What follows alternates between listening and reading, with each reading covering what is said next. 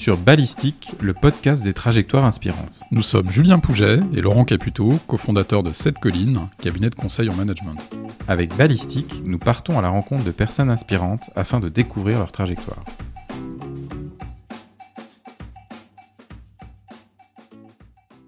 Bien, donc bonjour à tous, j'ai le plaisir de recevoir aujourd'hui Laurent Chouin. Bonjour. Et on s'est dit en regardant ton parcours qu'on n'allait pas pouvoir faire une interview ordinaire parce que euh, tu nous l'as dit en préparation, tu es un slasher, tu as plein de d'activités différentes, de centres d'intérêt différents, et donc on peut pas te faire l'interview classique, c'est un peu trop dur et ça tient pas dans les cases. Donc du coup, on voulait commencer par une question un peu grand angle. Tu as regardé en arrivant dans notre studio les euh, différentes affiches qu'on a euh, publiées, donc on se demandait avec Laurent en préparation si tu avais un personnage historique que tu as apprécié, que tu admirais, et si oui, lequel? Vous voulez dire en dehors de Saddam Hussein Alors, Non, pour être honnête, ça m'a toujours beaucoup intéressé l'histoire. Je m'intéresse beaucoup aux gens. Plus jeune, je lisais des biographies, moins maintenant, ça me passionne moins. Enfin, c'est pas forcément l'angle. Et honnêtement, j'ai perdu un peu le, sens des rôles modèles, au sens je veux pas en avoir un. Donc il y a plein de gens qui m'inspirent, mais ce pas des personnages fictifs. Je suis plus inspiré par des vrais personnages de la vraie vie qui, voilà, ont fait partie de mon parcours, donc on en parlera peut-être. Mhm. mais, mais voilà, et c'est des gens chez qui je prends pas tout. Euh, je prends une dimension où j'y pense beaucoup. Euh, pour en citer un, histoire qu'on commence par quelque chose de concret, je faisais un jour le débriefing d'un inventaire de personnalité avec le président de Kempinski, mhm. type formidable, Reto Wittwer. Et euh, Reto est quelqu'un qui, qui m'a appris, qui du moins a formulé une chose que je sentais profondément. À un moment, je lui dis dans ce questionnaire, mais c'est étonnant, Reto, parce que toi, si un, un ami te plante un couteau dans le dos, tu vas lui garder ta, ton amitié. Et il me répond, mais vraiment, de but en blanc, il dit, bien sûr, c'est pas à lui de choisir. Et je trouve que cette approche de la vie était une approche intéressante. Donc, vous voyez, typiquement, voilà une des choses que j'ai pu prendre, parmi d'autres mhm. d'ailleurs, à Reto. Mais il y a tellement de gens que je pourrais citer. Euh. D'accord. En tout cas, il n'y a pas de. Effectivement, pas, on a, on a reçu certaines personnes qui étaient des adorateurs de, Napoléon, Talleyrand, Richelieu, etc. Mais c'est effectivement, c'est pas, pas ce qui t'anime le plus. Non, et, d'ailleurs, je vais même euh, peut-être aller sur une des idées qu'on développera. Un jour, j'avais monté un cercle qui s'appelle le cercle du leadership, mhm. et on recevait Jacques Attali. C'était assez intéressant. Jacques Attali faisait une conférence donc sur le leadership, et à la fin, bien évidemment, dans la salle, vous imaginez bien qu'il y avait euh, des contempteurs d'Attali euh, qui attendaient que le moment des questions pour vraiment faire avoir leurs leur, 15 secondes de célébrité. Mhm. Et puis, euh, donc, un se lève euh, comme un diable de sa boîte et lui dit Ah, mais voilà bien, monsieur Attali. Euh, dans tout ce que vous citez, vous oubliez la qualité essentielle, l'exemplarité. Et là, c'est marrant parce que Attali se penche vers, vers un petit papier, commence à écrire quelque chose et il dit ben, Écoutez, monsieur, parfaitement, citez-moi un leader exemplaire. Le type dit Le général de Gaulle. Et là, Attali lève le papier et dessus c'est écrit De Gaulle, en gros. Ah, et là, euh, on, le voit euh, commencer à réécrire, et il dit Donnez-moi un exemple de l'exemplarité du général. Et on, voit Attali réécrire. Alors l'autre, évidemment, commence un peu à se méfier, mais il dit bah, Par exemple, il payait lui-même ses factures d'électricité. Et là, Attali relève le petit panneau, c'est marqué EDF. et il lui dit Mais je vais vous poser une question euh, c'est savez-vous ce qu'est MERT et la personne ne, connaît pas, mais moi je connaissais parce que c'est de la ville d'où je viens, de Lille euh, au départ. Et c'est une, pâtisserie renommée de Lille très ancienne, euh, qui est connue entre autres pour ses gaufres, formidable. À côté de Méo, pour ça. Et voilà, et exactement. Alors Gérard Méoxon, euh, qu'il faut saluer à cette occasion. Vous voyez, quelqu'un d'intéressant aussi, le patron des cafés Méo. Et puis, Attali dit, ben voyez, en fait, ces, ces gaufres célèbres qui ont, qui ont, fait la réputation de Merthe, Tante Yvonne, Madame de Gaulle, en raffolait tellement que chaque lundi, le chauffeur de l'Élysée partait avec la déesse acheter, enfin récupérer, pas acheter, euh, un paquet de gaufres ou deux chez, chez Merthe pour les ramener à Tante Yvonne. C'est un signe euh, très, finalement très romantique de, l'amour euh, que portait Charles à Yvonne, mais sans doute qu'aujourd'hui, à l'ère des réseaux sociaux, votre exemplarité, vous n'auriez pas pu la citer comme ça. Et donc je trouve que c'était un, hmm. exemple tout à fait important. Donc c'est pour ça que moi, les Churchill et compagnie, d'ailleurs, mhm. vous avez remarqué souvent, on leur attribue des phrases qu'ils n'ont jamais dites. Hein. c'est intéressant, les mhm. fameuses phrases de Churchill sur la crise, hein, ne, jamais gâcher une bonne crise. il devrait sans doute rêver de le dire, mais apparemment, il ne l'a pas dit beaucoup. Bon. Donc ça m'amuse, par exemple, de savoir ce que les gens attribuent mhm. à des gens célèbres et pour autant. Euh, qui sont vrais mais pas justes. Mais encore une fois, il faut accepter la bonne idée, même quand elle n'est pas, quand elle est pas vraie. Hein.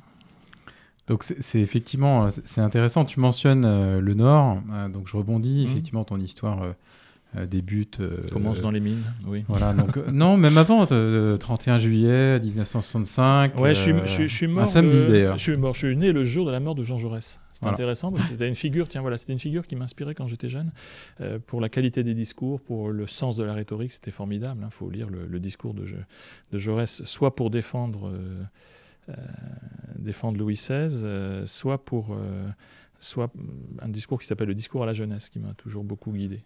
D'ailleurs, c'était marrant parce que plus tard dans ma vie, j'ai fait des études à, Assas, quand même, qui n'est pas un haut lieu du, communisme flamboyant.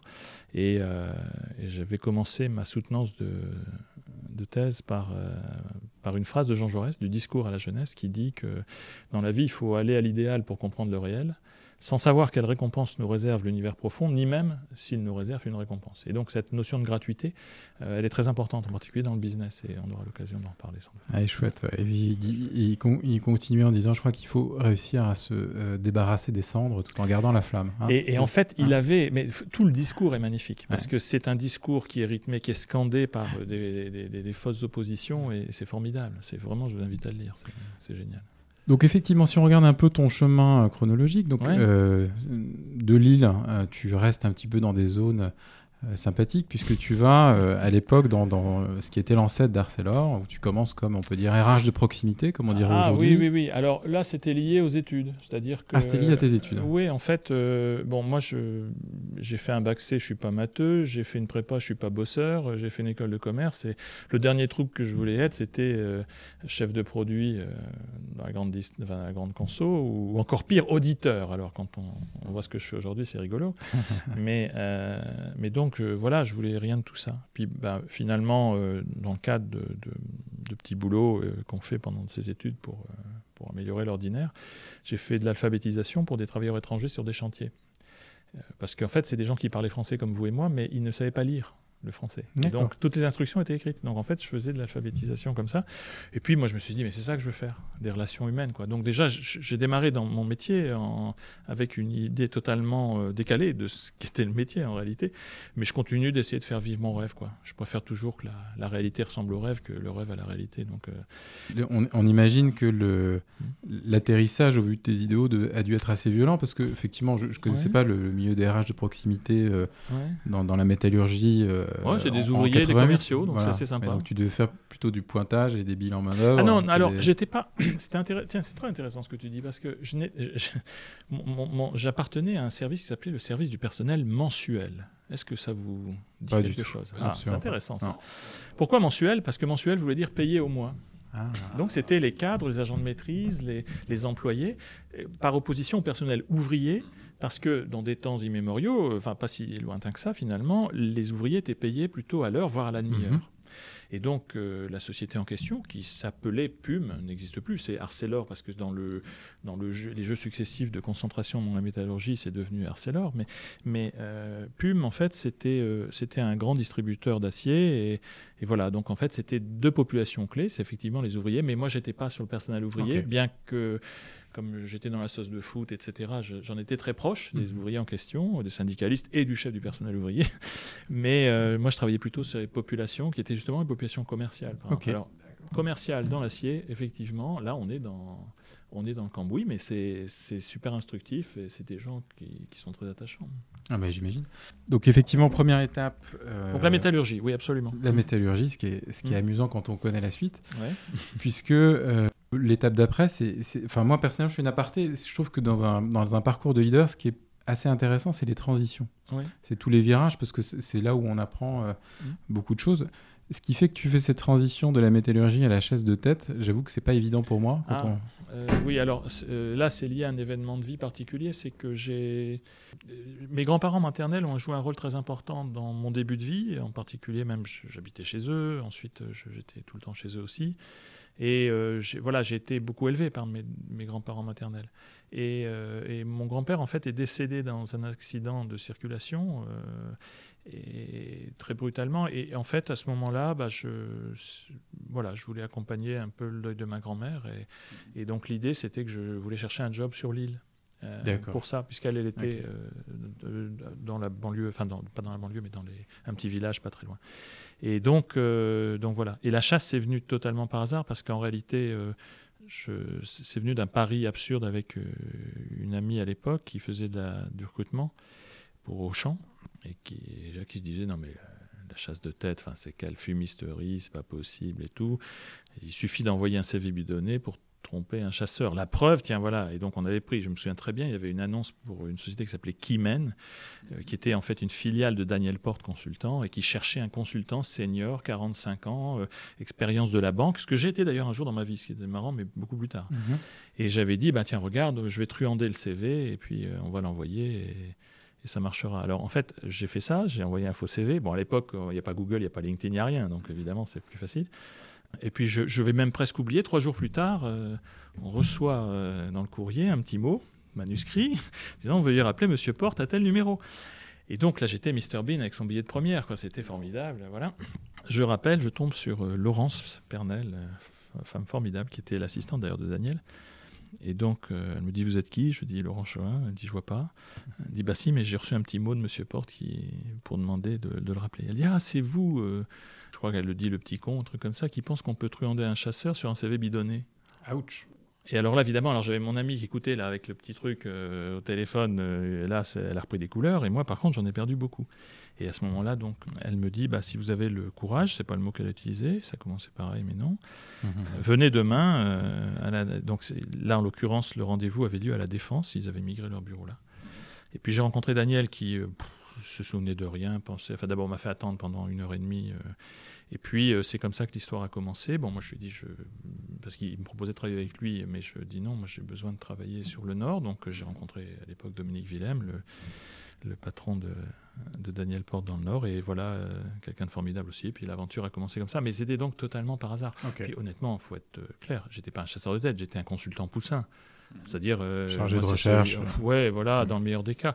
Alors, comme j'étais dans un bureau de province, en plus, on fait un peu tout. Donc mhm. l'avantage, c'est que, d'ailleurs, c'est quelque chose que j'ai appris à ce moment-là, c'est qu'il ne faut pas toujours chercher à avoir les jobs les plus prestigieux et statutaires, parce que dedans, vous allez faire une chose assez précise, mais pas forcément euh, avoir accès à beaucoup de choses. Et donc, euh, donc voilà, là, je, faisais vraiment, j'étais effectivement le bout en train de, de Daniel Porte, consultant. Au moins, j'ai rencontré Viola, donc ça ça a eu ce, bien. Et puis ça, ça a quand même forgé ma vie parce que pour être tout à fait honnête, pendant un an et demi, euh, moi, mon job, c'était de trier des CV, de regarder, de rencontrer des, dirigeants qui me racontaient leur vie. Donc c'est une expérience accélérée de compréhension de ce que c'est que la gestion de carrière et ça mhm. m'a énormément servi par la suite. Bah, J'imagine. Mhm. Et alors, L'autre transition qui est assez étonnante, mais peut-être c'était un ancien client, tu vas me le dire tout de suite, mhm. euh, Kempinski, donc les hôtels de luxe, ah pour ceux qui ne connaissent pas. C'est plus tard. Euh, en fait, ce qui s'est passé, c'est que, euh, bon, je ne suis pas resté longtemps dans la chasse de tête, mais pour une autre raison qui était bête, c'est qu'il y avait dans le portefeuille d'activité de Daniel Porte un, un cabinet d'outplacement. Or, l'outplacement et la chasse de tête, ah, ça fait pas bon ménage parce qu'on peut penser qu'il y a un problème de, ring fencing, comme on dit en anglais, de, conflit d'intérêts possible, quoi, disons. Et donc, euh, donc en fait, à ce moment-là, euh, il y avait un candidat en outplacement, Robert, et, Robert souhaitait racheter cette société d'outplacement, et donc il l'a fait, et on s'est associés, et, tous les deux. Donc je suis devenu l'associé de Robert, un très jeune associé, hein, qui plus est, donc on était deux, chez Forward, ça s'appelait comme ça. Mais il se trouve que le jour où on a signé avec Robert les papiers de l'association, j'ai reçu un coup de fil du, directeur général de l'école de commerce de Reims, qui était mon école. Euh, j'étais diplômé de là. Et qui me dit, voilà, euh, il n'y a plus un seul étudiant en cours de RH euh, dans l'école. donc, hmm. il faut remettre un peu ça. Je ne veux pas être une école d'auditeurs, de chefs de produits, machin, etc. Et me dit-il, tu fais quelques, quelques vacations qui ont l'air de bien se passer, donc pourquoi tu ne deviendrais pas prof? À l'époque, c'était un, truc un peu, un peu classique. Hein. Et donc, je, je, me suis dit, je vais être plus malin que lui, je vais faire une offre qu'il ne peut pas accepter. Et évidemment, euh, je dis, mais Pierre, euh, merci beaucoup. C'était quelqu'un que je respectais beaucoup hein, à l'époque, donc en plus, ça m'embêtait de dire non. Enfin, j'étais dans une sorte de conflit de loyauté.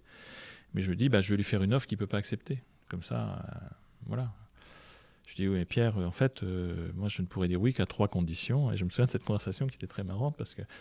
Il me dit, ah bon, vas-y, bah, dis-moi. Je dis, bah, la première, c'est que je suis assez cher. Il me dit, ah bon, combien? J'ai même pas réfléchi. Alors, comme un imbécile à l'époque, je dis 15 000 francs Il me dit, ah oui, aucun problème. Je me dis, mais quel con, aurais dû dire 30, mais, mais bon, tant pis.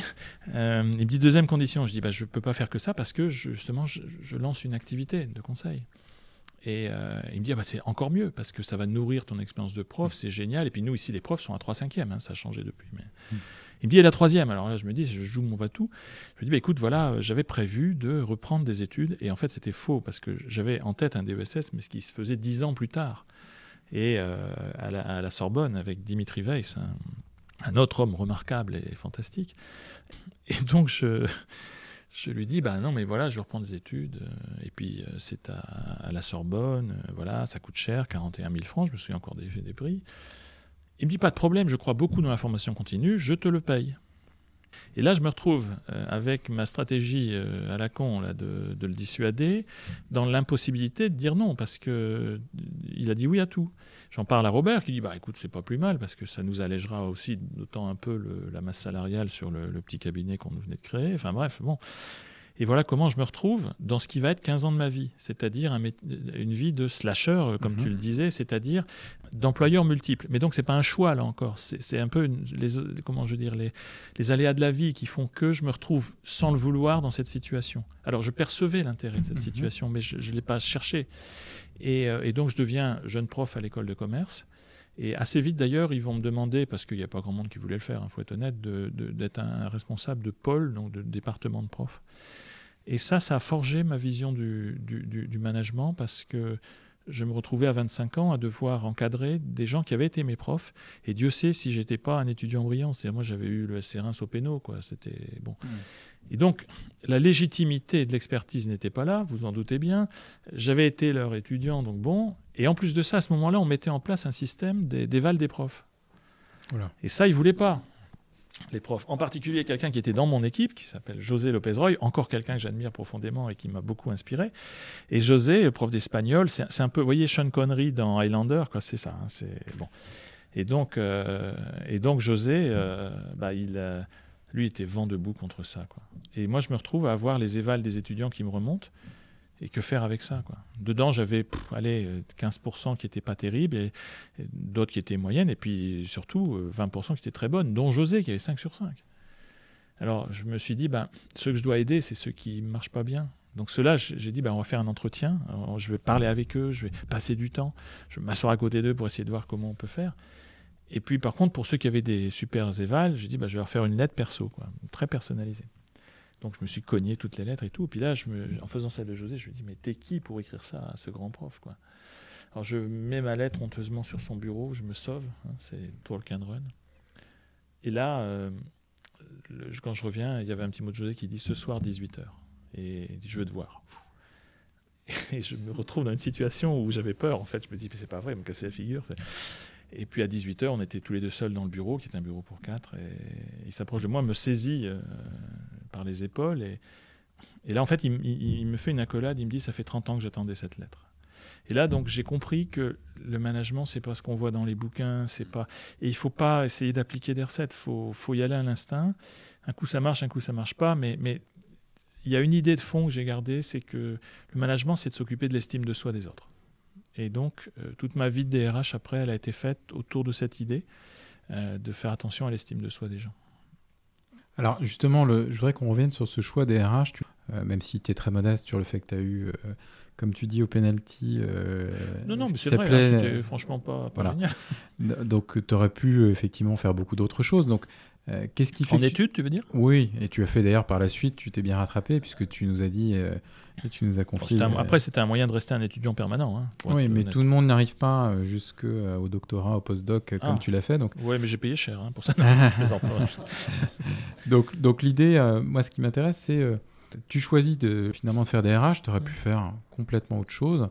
Et quand on t'a questionné euh, sur ce choix-là en préparation, tu as fait le lien avec euh, Peter Drucker, qui est quelqu'un que tu admires ah beaucoup. Et tu nous as un petit peu, euh, je crois que tu l'avais questionné sur pourquoi il faisait ce qu'il faisait. Et finalement, vous êtes, vous êtes retrouvé sur, sur quelque chose. En fait, Drucker, c'est quelqu'un. Alors, il faut bien voir. Moi, j'étudie, pour faire simple, la deuxième moitié des années 80. Donc, Peter Drucker, à ce moment-là, est toujours vivant est au sommet de son influence, mais c'est pas une influence académique. C'est-à-dire dans le monde académique, les gens trouvent que c'est pas un vrai chercheur, etc. D'ailleurs, lui-même a toujours tenu euh, des discours assez euh, ironiques aussi sur le monde académique. J'aime beaucoup une phrase de Peter Drucker qui dit Les économistes et moi, on est d'accord sur une chose, c'est que je suis pas un économiste. et je, je, reprends volontiers à mon compte. En fait, euh, Peter Drucker, c'était quelqu'un qui était intéressant parce que il était présenté comme le père de la DPO, la direction par objectif, et des méthodes de, management. Mais c'est un penseur du management en réalité. C'est un penseur surtout du rôle du management et des entreprises dans la société. C'est un peu différent. Et c'est embêtant quand on vient euh, de, de, enfin d'une famille sociale au du Nord, avec euh, un environnement qui est très social, qui est très bon, euh, de se retrouver dans l'école de commerce et tout. Alors évidemment, c'est 80% des gens à l'époque qui faisaient école de commerce se retrouvaient dans cette situation-là, hein, des fils d'enseignants, des choses comme ça. Mais enfin des filles aussi, beaucoup d'enseignants. c'est le moment où on a atteint une parité d'ailleurs dans les écoles, 50-50. mais il me manquait dans l'entreprise une dimension un peu qui nourrissait l'âme, si je puis dire. Euh, bien sûr, il y avait à l'époque des gens qui réfléchissaient à ça. D'ailleurs, il y a même un bouquin qui s'appelait Les entreprises ont-elles une âme?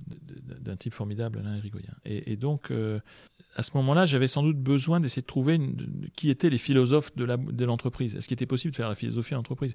Et donc, c'est pour ça que je passais du temps, alors que mes copains euh, étaient beaucoup plus rapides et directs sur des jobs beaucoup plus opérationnels.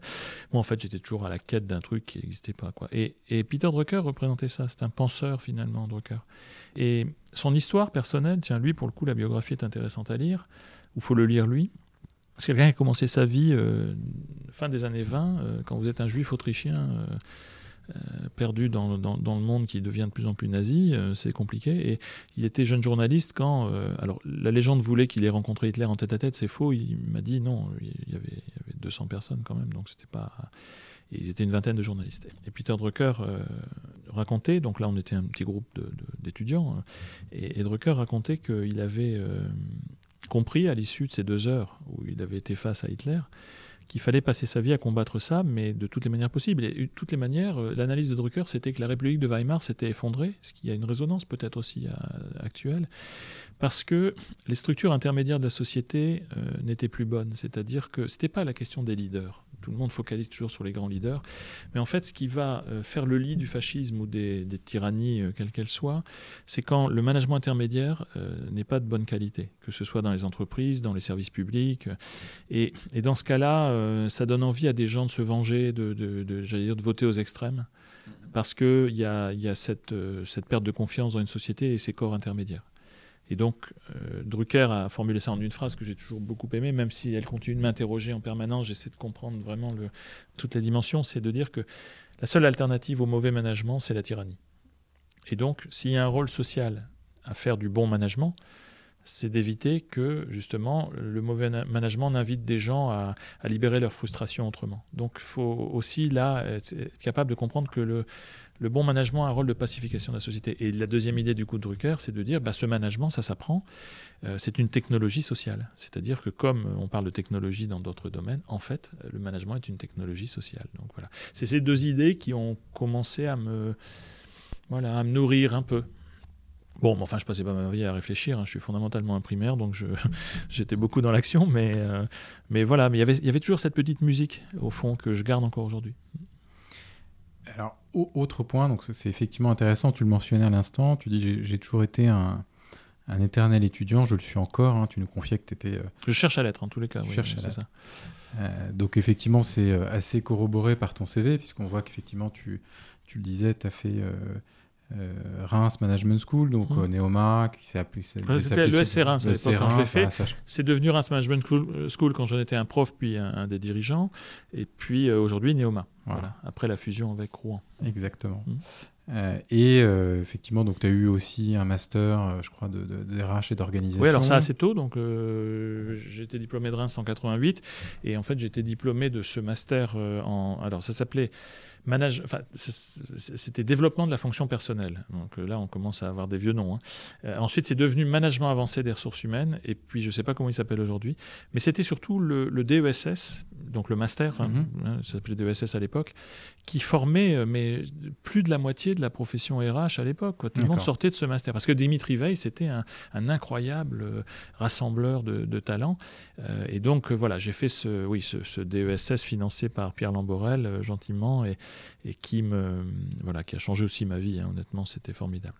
Voilà, et puis on peut, pour compléter le tableau euh, universitaire, donc tu as fait euh, effectivement un IAE. Bah c'est ça l'IAE. Ça c'est l'IAE. Le DESS c'est dans l'IAE. D'accord. En fait, hein, les IAE sont des formes hybrides entre les grandes écoles et l'université. Souvent d'ailleurs dans les universités, mais pas toutes. D'accord. Et, et, puis, euh, alors je crois que tu as eu euh, un doctorat également, tu as passé un doctorat. Oui, oui, oui. oui mais à 48 ans, je voulais être capable de, Alors, euh, je saurais plus dire quel âge j'avais parce que c'était. Donc, je, l'ai fini en 2013, soutenu en tout début 2014. oui, donc voilà, bah, en étant né en 65, oui. Hmm. Donc, à 48 ans, tu passais ton doctorat, ce qui est finalement assez. oui, j'aurais dû le faire avant, pour être tout à fait honnête, parce que je fréquentais quand même beaucoup le monde académique. Mais je veux dire quelque chose qui est important, puisque j'ai même, même poussé les feux un peu plus loin et le, vice un peu après, parce que mon objectif, c'était pas forcément de faire un doctorat pour moi seulement, mais, mais je voulais surtout. Euh, j'ai une certaine vision du fait que les, les dirigeants en entreprise gagnerait en France, mais pas seulement, ailleurs aussi, à garder une connexion ou à se reconnecter un moment avec euh, de la recherche et de continuer à apprendre sous ces formes-là. Donc en fait, je suis un des, un des promoteurs de l'idée du dirigeant chercheur ou du dirigeant docteur. Euh, évidemment, c'est une très faible réalité en France. 2% hein. des gens, par exemple, dans, y compris dans le monde du conseil, qui pourtant devraient euh, favoriser ça, euh, ont un doctorat. Donc on n'est pas, on pas non plus dans des trucs. Et, donc j'ai fait ce qu'on appelle une HDR, peu importe. Enfin, c'est, si, si habilitation à diriger les recherches. Oui, ça permet d'accompagner d'autres doctorants, quoi, pour le dire comme ça. Et, et donc l'idée, c'était celle-là en réalité. C'était pour moi de, de créer une sorte de petit mouvement, de dire, écoutez, tous les gens qui ont des doctorats, comme ils en ont un peu chié pour faire ça, ils vont vous faire croire que c'est très dur, c'est compliqué, euh, c'est une ascèse. Bref, en gros, une bonne logique judéo-chrétienne derrière tout ça. Euh, et, moi, je leur dit non, en fait, vous devriez comprendre qu'au contraire, c'est un truc qui est motivant, intéressant à faire en parallèle, pas en plus d'une vie professionnelle, euh, en mêlant les choses, en, en sublimant une pensée parfois un peu profane. Et donc, moi, l'idée, c'est d'ailleurs, encore aujourd'hui, j'ai un cours à Paris 2 qui s'appelle Épistémologie de la recherche, et, dans lequel, je, enfin, mes slides, le, titre du slide, c'est Je kiffe mon doctorat. Mmh, mmh, mmh. le premier cours et le deuxième cours, c'est Je kiffe mon doctorat fond du ski c'est-à-dire la suite hein, de, Je kiffe mon doctorat. Mais c'est vraiment l'idée. Évidemment, c'est fait exprès pour un peu choquer, mais il faut, quand on fait ce genre de choses, il faut en avoir envie, il faut aimer ça. Il faut, faut, se dire, allez, on va le faire avec plaisir, bonheur, gourmandise, et non pas, ouais, ouais, ouais, on s'engage dans une Hein, c'est comme la prépa. Moi, la prépa, euh, je vous l'ai dit, hein, j'étais pas bosseur, donc j'ai fait le club med, moi, la prépa. Hein. J'emmenais les copains voir des musées, des conneries comme ça, donc c'était pas, c'était pas conventionnel, on va dire. il y a un truc que je comprends pas très bien, effectivement, euh, c'est le lien euh, que tu fais entre le monde universitaire et quelque chose que tu nous as dit te concernant en préparation, qui était, je suis plutôt rebelle à tout ce qui est forme d'autorité, etc. Or, pour moi, dans le, la recherche. Mmh.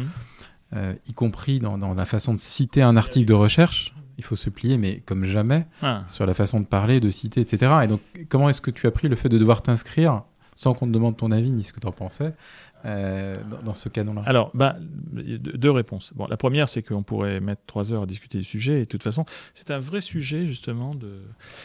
plutôt que m'écouter, vaut mieux lire Umberto Eco, qui a écrit un très très bon bouquin hein, qui s'appelle Comment rédiger sa thèse, qui est un petit fascicule, c'est rigolo, c'est cultivé, c'est magnifique. Enfin, vraiment, franchement, lisez Eco plutôt que, m'écouter. Le, vrai truc intéressant, c'est.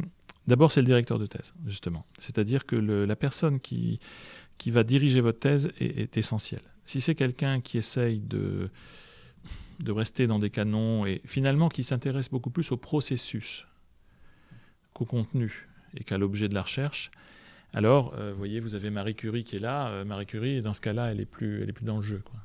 Alors, je dis pas qu'on est tous des Marie Curie ou autres, c'est pas vrai. Mais ce que je veux dire par là, c'est que je pense, mais ce n'est pas du tout la doxa. Hein. Donc, moi, je suis, je suis tout à fait hétérodoxe hein, dans le dans, le monde de la recherche, mais ce qui est important, c'est le contenu de la recherche, c'est ce qu'on veut faire, c'est le projet de recherche, pour le dire comme ça. Mmh.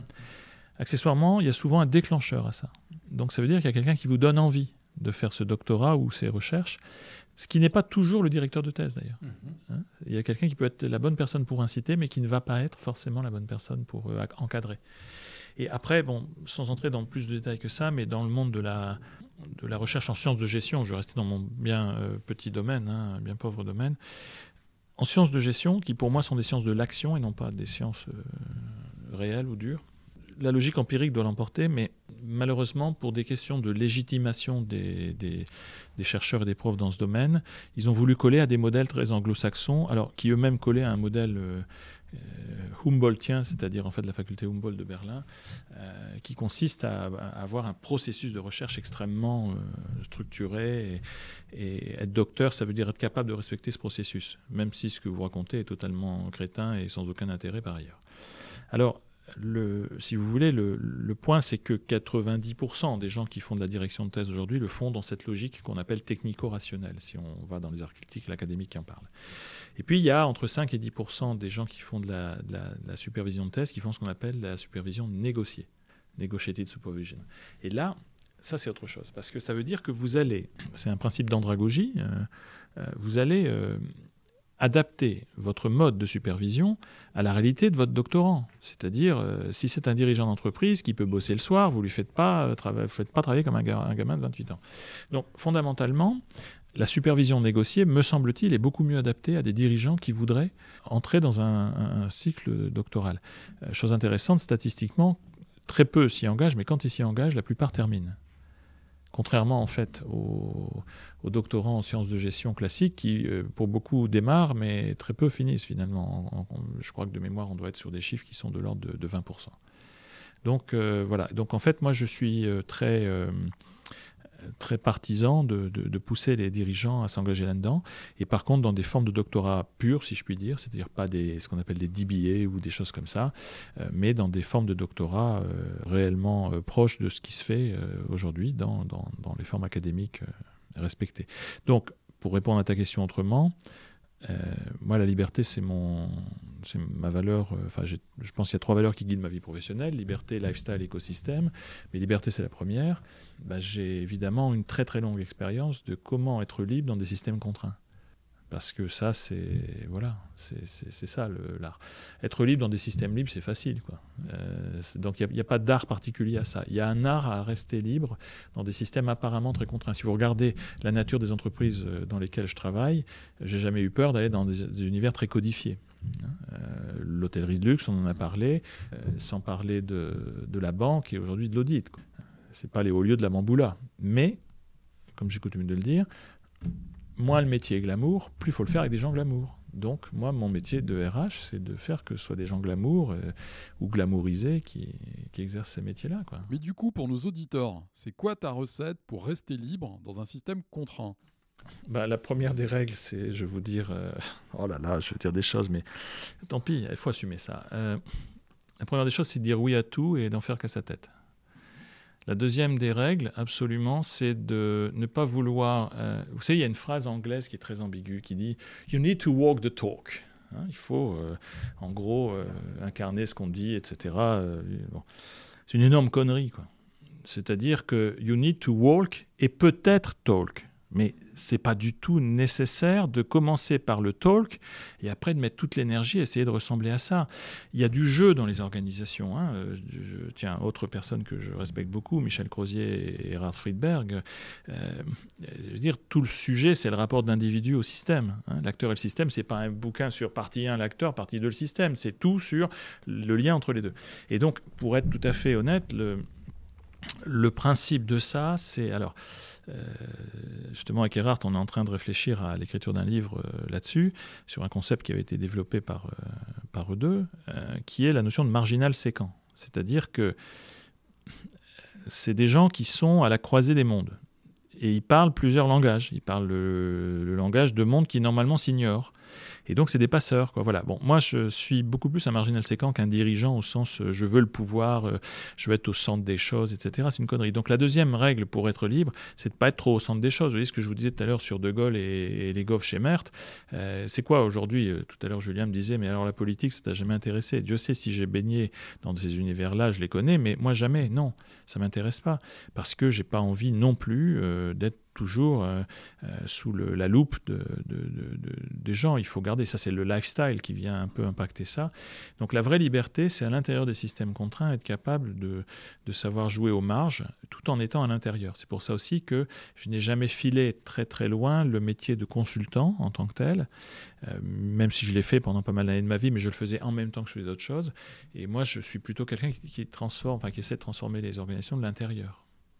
Mais par contre, je suis pas du tout. Euh, je perds pas de l'énergie dans de la contestation inutile ou mon objectif. Vous voyez, il m'arrive de faire du, enfin même souvent même du, coaching de, dirigeants. Beaucoup de gens qui s'essayent à ce métier-là pensent que le, bon coach c'est celui qui va dire ces quatre vérités aux dirigeants, des choses qu'ils n'aiment pas entendre, qu'il va entendre, qu'il va accepter parce qu'on est tellement un bon coach, etc. Oh là là, enfin quel exercice d'ego quoi. Non, euh, c'est pas ça du tout.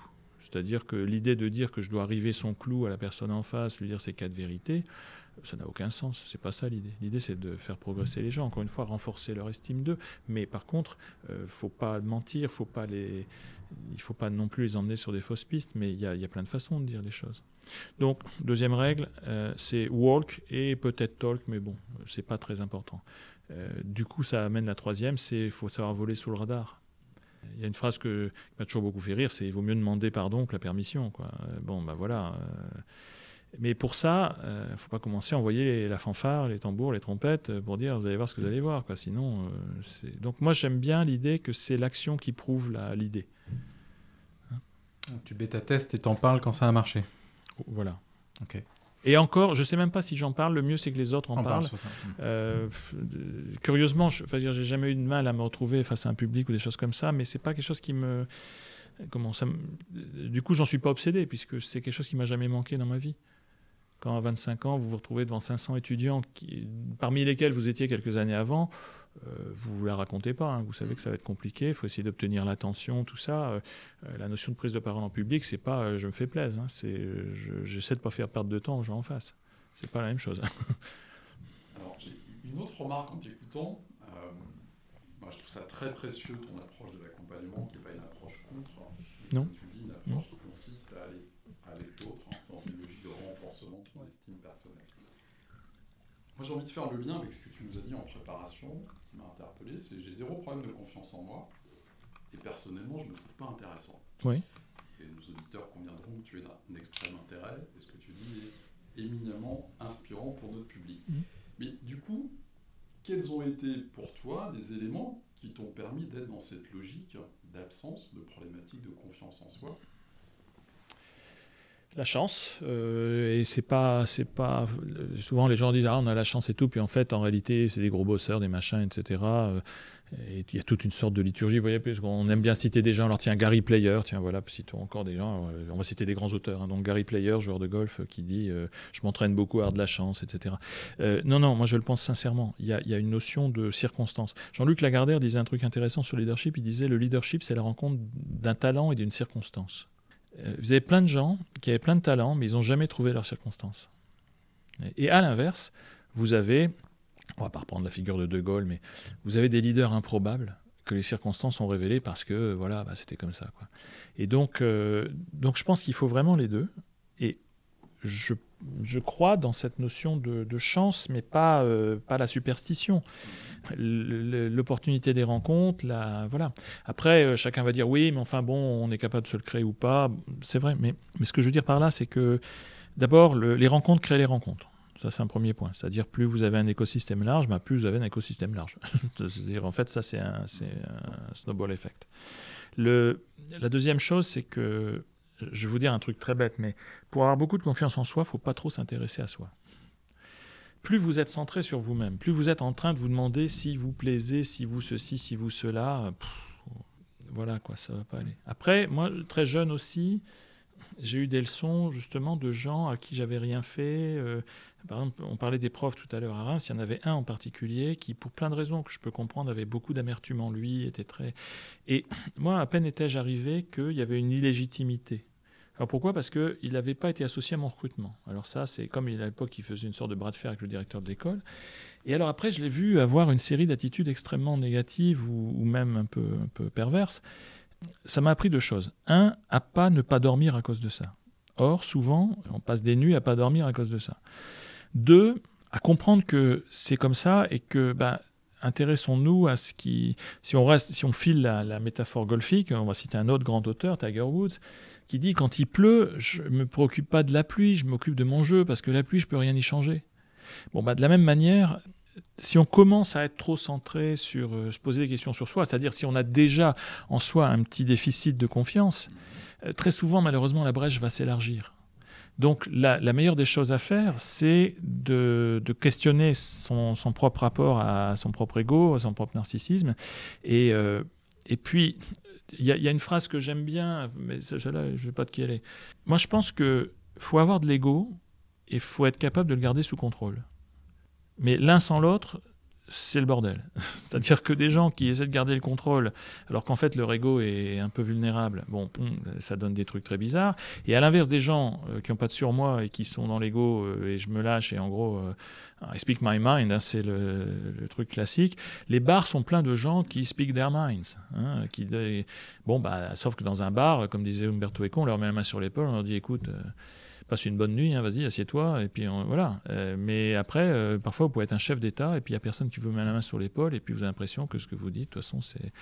Donc. Euh, donc c'est pas une question d'affirmer des choses, d'être confiant en soi, c'est une question de, de, garder son ego sous contrôle. Il y a Colin Powell, si on continue de citer des gens, qui a une belle phrase pour ça, il dit laissez jamais votre ego s'approcher trop près de votre statut parce que le jour où votre statut dégage, votre ego dégage avec. bah c'est voilà, c'est très juste quoi. Et alors, si on prolonge un petit peu ce que te disait Laurent sur la confiance, mmh. euh, tu as écrit, il se trouve que tu as écrit, c'est presque un paradoxe, en tout cas, il y a une forme de. C'est amusant sur les Insecure Overachievers, donc mmh. qui se traduit en français par les surperformants un peu angoissés. Ouais, un peu beaucoup. Euh, qu'est-ce qui t'a amené à écrire ça ah bah, J'en ai écrit beaucoup des conneries. Hein. Non, alors, mmh. si je suis tout à fait honnête, d'ailleurs, c'est un peu, c'est un peu, euh, c'est marrant cet article parce qu'il a eu un, grand succès et c'est curieusement un article de commande et donc j'ai pas pris un plaisir particulier à l'écrire. Euh, alors qu'il y a plein d'autres articles où j'ai pris beaucoup de plaisir à écrire et puis personne ne les a lus, quoi. Donc c'est formidable. non, en fait, ça part au départ de deux choses. D'abord, je vis dans un monde, celui du, du monde du conseil, de ce qu'on appelle les firmes de services professionnels, PSF. Euh, qui sont une hyper concentration de gens très diplômés et qui ne vendent que de l'intellect, hein, que de la matière grise. Pourquoi les gens sont des surdiplômés? Souvent, c'est parce qu'ils ont toujours été les premiers de la classe. En fait, ils courent devant. ils courent plus vite que les autres. Ils font tout plus que les autres.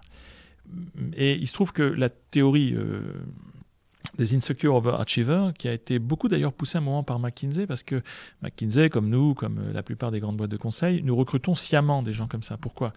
Ben, C'est des gens qui ont une sorte de faille interne qui pensent qu'ils sont des imposteurs. Ce qu'on appelle le syndrome de l'imposteur. Il y a beaucoup d'articles. Euh, ouais, moi je l'utilise pas comme tel parce qu'en fait, c'est pas en réalité un syndrome d'imposture. Mhm. Il y a une insécurité sur est-ce que vraiment j'ai le droit d'être où je suis et puis c'est normal que je sois là. Alors c'est vrai que certains vont dire c'est de l'imposture, mais l'imposture c'est autre chose. L'imposture consciente c'est non, je sais que je dois pas être là et j'y suis. Euh, là, c'est différent. Ils ont un doute, en fait, là-dessus. Alors, comme ils ont un doute, ils sont en permanence en train, et je dis ils, on est en train en permanence de courir derrière, essayer de démontrer que non, mais autant pour nous rassurer, nous, pour euh, faire en sorte que les autres ne le voient pas. Donc, l'idée, c'est que on va toujours surperformer parce qu'il y a cette mécanique interne euh, qui consiste à vouloir masquer le fait qu'un jour on se dit mais non mais les gens vont découvrir à quel point je, ne suis pas ça quoi. Et, évidemment plus on continue comme ça, plus ça reste. Alors évidemment c'est une sorte de concours permanent. Mais si vous regardez nous dans nos cabinets, c'est ce qu'on a. Et d'ailleurs on entretient ça, ce qu'on appelle en théorie les, tournois de promotion, c'est-à-dire que à peine sorti de l'école, qui, est déjà un tournoi de promotion, tac on continue, c'est de la compète en permanence. Tous les six mois on promeut les gens, on les mesure, on les échange, ils sont entre pairs, c'est des niveaux assez exigeants, c'est que des gens sortis des grandes écoles, etc. Donc à la fin il y a ce côté euh, course permanente au succès. Et d'ailleurs, on veut tout le temps gagner, pour un oui, pour un non. Du style, on rentre le soir, euh, notre partenaire de vie nous dit euh, j'ai une journée difficile, et qu'est-ce qu'on répond? C'est attends, attends, toi, tu crois que tu as une journée difficile? Je vais t'expliquer, c'est une journée difficile. Et là, votre partenaire vous dit Ah, bah non, bah alors tu croyais que c'était difficile pour toi jusqu'à maintenant, tu vas voir ce que c'est maintenant. Donc, l'idée, c'est qu'on veut toujours gagner, même dans la misère. Vous voyez, c'est un peu ça le, fond du truc. Les insecure overachievers, il y a ça. Alors, très intéressant, pourquoi? Parce que d'un point de vue managérial, bah, vous n'avez pas à les manager. Hein. Ils s'automanagent, ils sont toujours hyper motivés, euh, ils veulent toujours en faire plus. Hein. c'est Balzen, quoi, monsieur plus, ou madame plus en l'occurrence. Là, du coup, euh, moi j'en ai beaucoup chez Mazar mais comme on en a partout dans toutes les boîtes de, conseil. Et quand j'explique ce phénomène, je l'explique pour une raison, c'est que par contre, autant c'est super quand c'est des producteurs, c'est des gens qui sont en train de faire des missions, autant, et quand ils deviennent managers, et ils vont le devenir plus vite que les autres, parce qu'en plus ils performent plus, donc forcément ils accèdent plus vite à des métiers d'encadrement. Mais là, par contre, le problème, c'est que s'ils pensent que eux, c'est des imposteurs, ils pensent que tout le monde est un imposteur. Et donc, ils ont des modes de management qui ne sont pas forcément les bons. Et puis, par ailleurs, il y a des moments, il y a des sortes de fin de cycle. Et moi, en particulier, l'une des raisons pour lesquelles j'ai écrit là-dessus, c'est pour aider des amis, euh, des, jeunes mazariens qui sont devenus associés, des gens hyper brillants. Et une fois, j'en parlais par hasard dans une conférence, et l'un d'entre eux vient voir en disant Laurent, tu parles de moi. Et je dis non, je décris un phénomène, je parle autant de moi que de toi. Enfin de... Il me dit non, non, non, mais tu as raconté mon histoire. Et je dis bah, je ne la connais pas, ton histoire, donc euh, dis-moi. Et puis il me raconte, et effectivement, euh, ça avait été un choc. Et il m'exprime d'ailleurs quelque chose qui vient parfois avec, c'est un petit sentiment de dépression qui suit. C'est-à-dire que mm. c'est aussi des candidats à des formes de dépression à certains moments qui sont terribles. Et donc, je me rends compte qu'il n'est pas le seul, qu'ils en parlent parfois entre eux. Et je me dis, hum, attention, faut aussi, nous, on est dans des formes complexes de management et on doit surtout transmettre l'idée qu'on doit, comme disait Peter Drucker, euh, produire des managers for good, hein, pour le dire comme ça. Et donc, il ne faut pas laisser les gens seuls face à ça. Or, souvent, les insecure overachievers, parce qu'ils sont des overachievers, on les laisse se démerder seuls avec leurs problèmes. Donc, l'idée, c'est que j'avais d'abord mis ça noir sur blanc pour qu'on en parle et on essaie un peu de vider la cuve avec euh, des gens chez Mazar. Et puis, il se trouve qu'un autre ami, quelqu'un encore que j'admire beaucoup, euh, Gabriel Joseph de 16, qui est le, rédacteur en chef de la HBR en France, de Harvard Business Review. On était à Vienne un soir au Drucker Forum. Et... Au Kempinski? Non, pas au Kempinski. Là, c'était, non, c'était encore plus prestigieux. On était dans le, le Rathaus, dans le, à l'hôtel de ville de Vienne. Et, et, et on, on, parle de ça. Je ne sais plus comment ça vient, mais on parle de ça. Il me dit oh, écoute, c'est incroyable, j'en parle avec ma femme, c'est moi. Alors à chaque fois, les gens disent, euh, tu parles de moi. Donc euh, non, euh, encore une fois, c'est un phénomène. Hein, pas. Et, il me dit, non, mais il faut que tu me fasses un article là-dessus. Donc d'où l'article de commande. Et, alors après, moi c'était compliqué parce que ça faisait un moment que j'y réfléchissais. Donc c'est compliqué quand vous devez faire un article de synthèse sur des choses sur lesquelles vous bossez depuis longtemps. Parce que, comme je vous dis, moi je m'intéresse peu moi-même et donc j'ai l'impression de là que j'entrais dans le je me répétais quoi. Enfin, c'était lourd. Donc j'écris quand même l'article pour euh, Gabriel parce que vraiment je l'aime beaucoup. Et donc euh, je fais l'article mais un peu avec des semelles de plomb. Donc il est un peu lourdeau cet article. Il est pas. Et puis, euh, bah, il a été finalement beaucoup lu. Ça, manifestement, ça parlait à plein de gens. il est intéressant. Hein. On invite tous les auditeurs à le lire. Je trouve qu'il Oui, alors, et, faites-moi plaisir. Ne m'écrivez pas sur LinkedIn après tout ce que c'est de vous dont je parle, parce que, alors, par contre, dans, la semaine qui a suivi, euh, j'ai jamais eu autant d'activités sur LinkedIn avec des gens qui disaient, ben, c'est moi. Alors ça montre bien quand même que c'était un phénomène qui était, euh, qui était complexe. Mais, mais voilà, c'est venu de là. Donc, mais, c'est un peu de ta faute aussi, Laurent, parce que je regardais ce matin, tu as plus de 10 000 abonnés sur LinkedIn. Donc... Ah, le nombre total? Ah ouais? Tu as, tu as oh, Un peu moins, non? Ah non, non, tu as dépassé. Et donc, euh, tu es euh, un influenceur et donc chacune de tes prises de position. Euh, j'ai moi le jour où j'ai passé les 500 en fait, euh, j'avais plus le compte parce que non pas les pas les connexions, les, les personnes qui sont abonnées à ton compte. Tu sais qu'on peut te suivre. Ah les, des followers. Ah oui, je pensais que c'était la même chose qu'avec les connexions. C'est pas forcément euh, les mêmes. Tu peux bah, follower quelqu'un sans être. Euh, J'adore LinkedIn et on bosse plein ensemble, mais voilà une dimension apparemment simple que j'ignore chez eux. Donc euh, voilà, bah, donc, bah, je ne savais pas. Mais bah, écoute, merci. Mais donc voilà, vous avez à peu près le nombre de gens dans ma famille. Donc. Ok. autre chose, dans une de tes déclarations précédentes, tu disais finalement une des chances que j'ai eues dans ma carrière, c'est d'être dans des boards à un âge assez jeune. Ah oui, Donc là, même question que Laurent. En fait, est-ce que tu aurais des conseils à donner euh, finalement à des gens qui sont en début de carrière? Le jour où vous n'êtes plus le plus jeune dans le board, c'est pas grave. Moi, ça m'avait surpris. Hein. À un moment, euh, forcément, vous n'êtes plus le plus jeune, à force d'être le plus jeune. Et, euh, donc, c'est rien. oui, non, en fait, moi, à 25 ans, je me suis retrouvé, enfin 26 ans, je me suis retrouvé dans, un comité de direction. Et puis après, effectivement, j'ai toujours été dans un ou plusieurs, parce que comme à un moment, pendant 15 ans, j'avais entre deux et quatre métiers, je me retrouvais dans des instances de direction multiples. Après, euh, quand vous vieillissez, on vous associe cette fois-ci à des boards non exécutifs ou à des boards de type euh, Drucker Society ou IFMD, etc. Euh, ta question porte plutôt comment jeunes entrer dans des boards ou c'est euh, Oui, c'est ça. L'idée, c'est qu'aujourd'hui, hein, si on regarde un petit peu les, grandes sociétés, on voit que l'entrée des jeunes, finalement, elle se fait assez peu. Et si elle se fait, c'est souvent dans ce qu'on appelle des shadow comex, qui ne sont pas des ah. vrais comex, mais des instances parallèles. Qu'est-ce qui permet aujourd'hui, d'après toi, à des jeunes qui seraient brillants, mais peut-être insecure, overachievers, de rentrer dans des instances réelles? L'occasion est belle de citer encore une fois quelqu'un que j'apprécie beaucoup, euh, Sébastien Bazin, euh, qui a mis en place un Shadow mhm. Comex. Bon, mhm. honnêtement, l'initiative euh, existait avant, hein, c'est pas, c'est plus ancien, mais Sébastien l'avait bien popularisé, je trouve, avec accord. Le, mais elle reste parallèle, si tu es d'accord avec moi, si je te challenge un petit peu. Oh non, mais même, je veux même t'aider dans ton challenge, c'est que non seulement ça, mais dès que vous mettez en place des shadow committees, forcément, les gens du vrai committee sont assez intelligents pour bien sûr ne pas contrer l'initiative, mais euh, l'absorber, la rediriger, la réorganiser. Par exemple, le truc, c'est de promouvoir très vite dans des fonctions opérationnelles les gens qui sont dans le shadow, de sorte que après, bon voilà. Euh, ou alors, il faut faire du faux mentorat, c'est-à-dire qu'ils vont commencer à, être des faux supporters de l'affaire et en réalité euh, noyauter le truc. Enfin bon, il y a plein de jeux politiques autour de ça. La réalité, c'est que nous, on a. Alors, moi, je suis pas du tout un spécialiste des générations Y et Z, mais je suis le meilleur spécialiste mondial des générations Y et Z de Mazar. Parce que on les a étudiées totalement. Donc, par exemple, ce qui était d'ailleurs l'objet de ma thèse, en 2013, on a fait une grande enquête sur la génération Y chez Mazar, qui était euh, quand même. Euh, c'était 7000 personnes l'enquête, dans 64 pays. Et donc. Euh, alors, une des conclusions de ton étude qui est assez marrante, c'est que tu dis finalement il y a très très peu de différence entre les pays. Hein, euh, ah ouais, il y avait zéro différence. C'est-à-dire que là, pour le coup, on avait un phénomène. Alors, euh, il y a plein de gens qui disent ouais, génération, c'est des conneries, etc. Bon, donc je les invite quand même à faire un petit travail de recherche avant. Euh, on sait depuis Karl Mannheim en 1915 qu'il y a, disons, une, notion d'unité dans ce qu'on appelle les cohortes générationnelles. Mhm. Donc, il y a sur des espaces de temps qui peuvent varier de, de 5-6 ans, mais disons sur des périodes de 15 à 20 ans, des marqueurs aussi dans l'histoire qui font que des générations sont marquées par des choses, etc. Là, ce qui se passe aujourd'hui, c'est que l'effet de la mondialisation aussi, c'est que les goûts sont, sont, devenus génériques, indépendamment des pays. Par exemple, si on dit Game of Thrones, tout le monde a vu Game of Thrones. Par contre, si je dis Nounours à un Brésilien, euh, ça va pas lui parler. Hein, donc on est, on est quand même... Euh, le monde a changé en termes de références, de, de repères. Et, donc, une des conséquences de ça, c'est qu'effectivement, nous, on est tombé de l'armoire parce que tout le monde disait Ah ouais, mais enfin, euh, un jeune de la génération Y, euh, allemand, français ou américain, euh, c'est quand même plus facile qu'un petit Bangladais.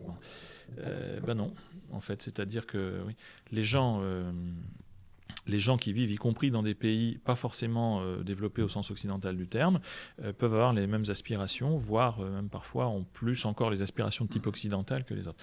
Mais donc, peu importe, mais l'idée c'est que cette génération Y, on l'a étudiée et on s'est rendu compte que, pour faire simple, elle a plusieurs caractéristiques. La première, ils sont plus nombreux que nous.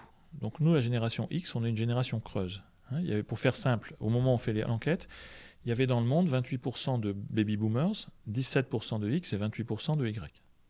Hein, le reste, c'est les autres. Bon. Euh, donc, les boomers et les Y ont d'ailleurs beaucoup de points communs. Warren Bennis, un gourou américain qui est décédé malheureusement il y a, 3-4 ans, mais euh, Warren Bennis avait fait un jour un, participé à un TED, un TED Talk, où il y avait que des gens de plus de 70 ans et de moins de 30 ans. Hein, ça s'appelait euh, euh, Geeks and Geezers, les, geeks et les vieux schnocks. Et, et, en fait, ces générations se ressemblent beaucoup. Nous, la X, on est une génération creuse, on était moins nombreux, donc on avait plus facilement accès à des jobs, euh, des promotions, tout ce qu'on veut.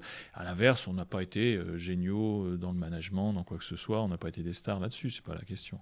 Pas autant que les, boomers en tous les cas. Et les Y, eux, ils vous disent, écoutez, nous, on veut pas que vous nous transmettiez. Parce que le grand rêve des X, hein, c'est ah ouais, comme je vieillis, je deviens sage, donc je transmets. Eux, ils disent non, fuck, attendez, ça, nous, ça ne nous intéresse pas. Ce qu'on veut, c'est que vous nous permettiez, pas que vous nous transmettiez. Autrement dit, donnez-nous les moyens de définir nos codes. Donc, foutez-nous la paix, donnez-nous de la liberté, etc. etc. Donc euh, là, déjà, deuxième point, ils disent, on est très attaché à l'entreprise, mais parce qu'on veut la changer. Donc en fait, nous, on veut venir dans les boîtes, et on veut venir dans les boîtes pour les changer. cinq années plus tard, on fait la génération Z, puisque maintenant, on recrute plus que des Z. Donc voilà. Hein. Les Y et les Z chez nous, c'est 90% de la population hein, chez Mazar. Donc, bon. Ouais, t'as, quoi T'as 29 ans de moyenne d'âge Ouais, c'est ça, entre 28 et 30. ça dépend des années, mais mhm. c'est de toute façon moins de 30 ans. Donc, et, et, en fait, les Z, eux, sur la même base de questionnaire, 70 questions quand même, on n'est pas sur des trucs euh, de base, hein, euh, ils nous disent, ouais, nous, l'entreprise nous intéresse, mais euh, on veut la consommer. Alors je résume avec mes mots, hein. mais c'est-à-dire ils disent non non mais nous on veut pas la changer, tout ça on s'en fout. Par contre, on veut qu'elle nous soit favorable, gentille, ouverte, agréable, nous amène des choses, et puis on vient, on se sert, après on part, on fait d'autres choses. Ben, à partir de là, vous avez la réponse. C'est quoi les 15 ans qui viennent? Bah, C'est des Y qui dirigent des Z. Hein. Parce que les Y le veulent, clairement. Et eux, ils sont en train d'accéder plus vite que nos générations euh, aux fonctions de dirigeants. Et ça, c'est un élément important parce qu'il faut comprendre qu'aujourd'hui, euh, euh, on voit apparaître vraiment beaucoup de dirigeants des jeunes générations. Euh, dans les, dans les COMEX, beaucoup plus qu'avant. Cela dit, la moyenne d'âge des COMEX, alors si on prend, on a fait une enquête avec McKinsey et LinkedIn hein, sur, il y a trois ans, mais enfin elle est encore valable, sur les comités exécutifs. En fait, on a, on a répété une étude d'un autre, une autre personne que j'aime beaucoup qui s'appelle Charles Handy, qui avait fait ça en 87. On a regardé comment les gens deviennent dirigeants dans les grands pays économiques du monde. Donc 21 pays, on a, on a regardé. Et en fait, vous vous rendez compte que si vous regardez les COMEX, Aujourd'hui, euh, la moyenne d'âge des COMEX en France, des gens dans le COMEX en France, c'est 55 ans. Euh, et c'est à peu près vrai dans le monde occidental. Euh, par ailleurs, la notion du, leader global, pipeau intégral. Par exemple, combien, à votre avis, y a-t-il de non-chinois dans les comités de direction des 100 premières entreprises chinoises oh, Je dirais zéro. Ouais, c'est zéro, la réponse. Hmm. Combien il y a de non-américains dans les comités de direction des 100 premières entreprises américaines? 8%. Il y a deux pays qui se distinguent, la France et l'Allemagne, à un peu plus de 20%. 27% pour la France, 21% pour l'Allemagne. Mais pour quelle raison? Alors, les Allemands, euh, ça je ne sais pas, mais par contre les Français, on le sait, c'est aussi qu'il y a eu une pénétration forte des capitalismes anglo-saxons qui ont amené en particulier beaucoup de CFO euh, d'origine euh, anglo-saxonne la plupart du temps. Hein, mais c'était ça la raison. Alors, qu'est-ce qu'on voit? C'est qu'il y a quand même ces gros COMEX là qui sont plutôt stable, classique, euh, WASP, etc. Mais de plus en plus dans les entreprises, alors les, licornes, euh, les, entreprises montantes, etc. Alors là, c'est pas ça. Et là, on voit des gens qui, très jeunes, vont rejoindre des comités de direction. Maintenant, on peut citer des grandes boîtes. si je cite Alcatel, par exemple, quand on avait Pierre Bernabé ou, Christelle Edman, c'est des gens qui, à 30 ans, 31 ans, 32 ans, se retrouvaient dans des comex et dans des vrais jobs. Hein. Donc voilà, c'est, je pense qu'on va vers un rajeunissement alors, au début, ce sera du saupoudrage, mais je pense que les Y seront bien plus vite que les X euh, en position de dirigeants dans les entreprises. Et euh, par contre, euh, ils occuperont l'espace longtemps et vous ne verrez pas beaucoup de Z très très vite, me semble-t-il. D'accord. Laurent, moi je voudrais revenir sur un point qui est sans doute assez surprenant pour nos auditeurs, puisqu'il l'est pour nous, et on, en parlait avec mon associé en, préparation, avec Julien. C'est, tu évoques souvent le, le terme de en parallèle le en même temps. Mhm. Et on sent, quand tu partages avec nous ta trajectoire qui est euh, assez extraordinaire, que tu as une capacité singulière à paralléliser les activités, les métiers, les centres d'intérêt, les univers, les écosystèmes. Enfin, au fond, euh, ça semble extrêmement surprenant et on a envie de te demander, mais Comment tu fais Comment tu réussis? Est-ce que tu dors 2 à 3 heures par nuit? Est-ce que tu as une activité sportive à côté euh, extraordinaire? Enfin, Voilà, comment tu réussis à paralléliser à ce point-là? Alors, je, tente une réponse, mais je n'ai pas forcément euh, conceptualisé le truc. Hein, mais d'abord, sans doute, au dépend d'une vie familiale classique. C'est-à-dire que quand même, euh, moi, j'ai j'étais en famille le week-end beaucoup, mais c'est beaucoup Viola qui a élevé nos nos deux fils. J'étais tout le temps par Mons et par Vaux. Donc euh, ça veut dire aussi qu'en étant entre guillemets un célibataire de semaine, si je puis dire, forcément, ben voilà, quand j'écrivais ma thèse par exemple, euh, évidemment dans la journée, euh, les RH d'une boîte de 25 000 personnes, vous n'avez pas de temps. Mais ben, je m'étais obligé le soir entre 10h et minuit, c'est juste deux heures, c'est pas énorme, de, de, voilà d'avancer sur mon truc. Donc en fait, il y a une sorte, alors c'est pas du sport, c'est de la 16 mentale, si je puis dire, ça c'est vrai. Mais bon, honnêtement. Après, deuxième élément, il faut, pas, faut être très clair dans les paramètres, si je mobilise les idées en même temps qu'elles me viennent, d'abord j'étais toujours dans les fonctions plutôt de dirigeant. Donc ça veut dire c'est moi qui ai la maîtrise de mon temps.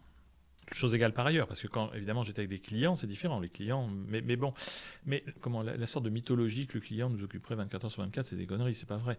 On sait qu'un rendez-vous client, il va en avoir un ou deux par semaine, peut-être par mois, qui est très important, mais le reste du temps, voilà, c'est pas, c'est un peu différent. Donc là, euh, donc deux, le fait d'être un dirigeant et maître de son temps, forcément, vous permet d'allouer vos priorités, vos façons de faire. Trois, mon parallèle et mon en même temps, euh, mon doctorat, je ne l'ai pas fait en, biologie ou. C'est-à-dire que je, suis quelqu'un qui est resté quand même centré autour de la question du leadership et du management.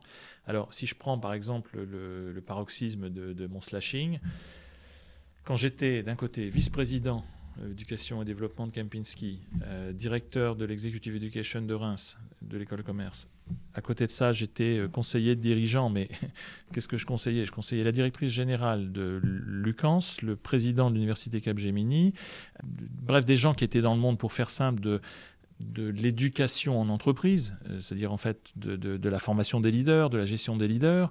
Euh, vous voyez, le, patron de Damar et de Somfy à l'époque, euh, Paul-Georges Despature et Wilfried de Naour, il ne me sollicitaient pas pour savoir s'il fallait faire du, décolletage ou pas dans la vallée clusienne. Il me demandait comment on, voilà, on compose des équipes de direction, comment on les anime, est-ce que je peux animer un, des équipes. donc en fait, pour être tout à fait honnête, tout était assez connecté. Tout ça, c'est un peu le même monde, simplement exercé par des acteurs différents. Donc moi, j'étais multi-acteur, mais dans un monde qui n'était pas si, pas si différent que ça, disons. la seule chose, c'est que ce qui avait de différent, c'était par exemple toute la partie académique et toute la partie profane, entreprise. Parce que là, euh, c'est des, des, mondes qui sont déconnectés, euh, même s'ils cherchent des connexions. Mais en fait, ils, fonctionnent sur des, des registres qui n'ont rien à voir. Donc là, il y avait cette forme-là d'agilité peut-être. Par ailleurs, c'est ce que je disais tout à l'heure, moi, donnez-moi trois idées, je vais en faire cinq. C'est-à-dire que je suis, je suis pas du tout capable de créer ces idées, mais je suis capable de les, rassembler. Je suis... Donc je suis pas un créatif de conception, je suis un créatif de mise en œuvre. C'est-à-dire que euh, si vous me dites, voilà, il faut monter un programme pour 1000 dirigeants euh, et qui doit tourner dans 15 jours avec, euh, sur une période de 3 mois et tout le monde y passe, je, je, suis en appétit, je suis gourmand, j'y vais tout de suite et je sais que ça va marcher. Si par contre euh, on me dit voilà, euh, est-ce qu'on est capable d'inventer un modèle d'organisation différent, machin, etc., ça, m'emmerde et puis je sais pas le faire. Donc je suis pas je suis pas un conceptuel curieusement. Je suis quand même quelqu'un de très euh, primaire, enfin je sais pas comment dire, de très dans l'action quand même beaucoup. Hein. Et du coup, par contre, c'est vrai, tu as raison, Laurent. fondamentalement, je suis un hyperactif, oui, je le sais. Mais c'est pas, c'est ni un comment je, pour moi, c'est pas une qualité, c'est pas, c'est comme ça, on est né comme ça, quoi. On est tous, euh, voilà. Mais c'est tout, hein, c'est un, un, peu ça le, le, truc. Et après, on rencontre des gens, donc le reste, c'est ce que j'appelais l'écosystème tout à l'heure. du coup, ça me donne envie de, de, tirer un peu le fil et de te poser la question suivante. Imaginons que Laurent Chouin d'aujourd'hui rencontre le Laurent Chouin qui a 20 ans, mmh. avec toute cette expérience acquise. Euh, qu'est-ce que tu auras envie de lui dire quel conseil tu aurais envie de lui donner D'abord, je lui souhaite pas à Laurent Chouin de 20 ans de rencontrer le Laurent Chouin de maintenant. Je m'explique. non, mais c'est pas, je, ne fais pas du, du, phishing for compliments ou des trucs comme ça. C'est pas ça du tout. Mais vous voyez, juste avant de venir en cet entretien, j'avais un, feedback très intéressant de quelqu'un dans mon équipe qui me disait, pas pour la première fois, hein, que, enfin, qui me faisait un feedback euh, très profond sur euh, ce qui, ce qui va pas forcément dans mon style de leadership, etc. Et, et je, c'est marrant parce que, évidemment, plus vous êtes euh, avancé dans une carrière et dans, une, dans des positions professionnelles, etc., plus vous avez du mal à recevoir un feedback euh, de type négatif. Donc, ce que vous, acceptez facilement, c'est un feedback projectif, mais, mais pas facilement un feedback négatif. Euh, parce que aussi on est moins habitué à en recevoir, etc. Et donc moi je fais très attention à ça quand même. Donc sur le moment je suis pas bon, mais en fait ça me fait penser, donc je suis venu à pied et ça m'a voilà, m'a trotté dans la tête. Tout ça pour dire que un, j'essaye je lutte hein, parfois, mais j'essaye de ne pas donner des feedbacks non sollicités. C'est un premier point. Donc est-ce que Laurent Chouin, à 20 ans, m'aurait posé des questions pour avoir un feedback? Je ne suis pas sûr. Et deux, moi, il faudrait que j'apprenne à pas jouer au papa euh, virtuel dans, la théorie quantique. C'est-à-dire que je dois, moi, à l'inverse, savoir ne pas faire ça. Et je fais ça avec mes gamins. je fais gaffe de pas être trop dans le tu devrais faire ci, tu devrais faire ça. J'ai un de mes deux fils qui, qui fait des études brillantes à Berlin, là, en ce moment. enfin, les deux font des études brillantes, d'ailleurs. Et, après, il y a des parcours chaotiques, quoi. Et quelque part, euh, la dernière fois, on a eu une discussion avec mon épouse sur euh, qu'est-ce qu'on, enfin, qu'est-ce que j'aurais pu faire mieux que, que ça. Et je ne sais pas, en fait, en réalité, s'il fallait faire autrement. Mais c'est vrai que je les ai beaucoup laissés livrer à eux-mêmes, d'une certaine façon, euh, y compris quand j'étais là. C'est pas la question d'être absent ou pas. Ce que je veux dire par là, c'est qu'il faut laisser les gens, c'est ce que je viens de dire sur les Y. La, difficulté qu'ont les leaders, c'est qu'ils veulent transmettre. Moi, je pense que c'est une énorme connerie. Il faut être capable d'apprendre à permettre. Mais c'est difficile, quoi, parce que quand vous vous dites non, mais je vois ce qu'il faut faire. Et surtout, alors quand, comme moi, plutôt vous êtes quelqu'un d'action et de, encore une fois, de pas de conception, pas de pas d'hyper intellectualisation des choses, mais plutôt de dire comment ça va marcher, comment on va le faire aller, on tape dans la butte, on y va. Euh, c'est dur de pas de pas prendre la main, de pas faire à la place d'eux. Donc, euh, moi, je me voilà, si je suis la meilleure version de moi-même maintenant, je ferme ma gueule plutôt que d'essayer de donner un conseil à Laurent Chouin qui aurait 20 ans. Et deuxièmement, si je suis Laurent Chouin il y a 20 ans, euh, je demande surtout pas à un mec de 55 balais euh, comment il devrait faire. Parce que, voilà, après, si on raconte sa vie, c'est pas intéressant. Laurent, tout à l'heure, en t'écoutant parler d'Umberto Eco, qui est l'un de mes auteurs fétiches, euh, j'ai pensé à la fin du roman le nom de la rose. En effet, à la fin du roman, on a le, un des personnages principaux, le jeune moine, Atso de Mel, qui fait un peu le point sur sa vie. Et puis le roman se termine sur une phrase qui dit en, latin Stat rosa pristina nomine, nomina nuda tenemus.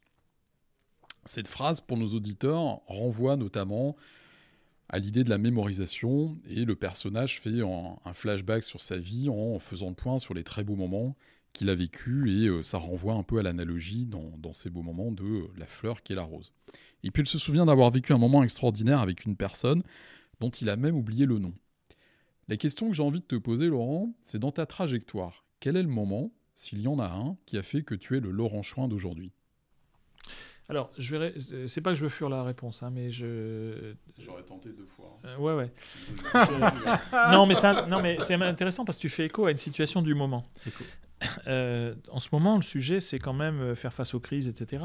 Et donc, euh, tout le monde revisite des, trucs un peu tout faits. Donc, c'est vraiment la, grande époque de, des lieux communs. Quoi.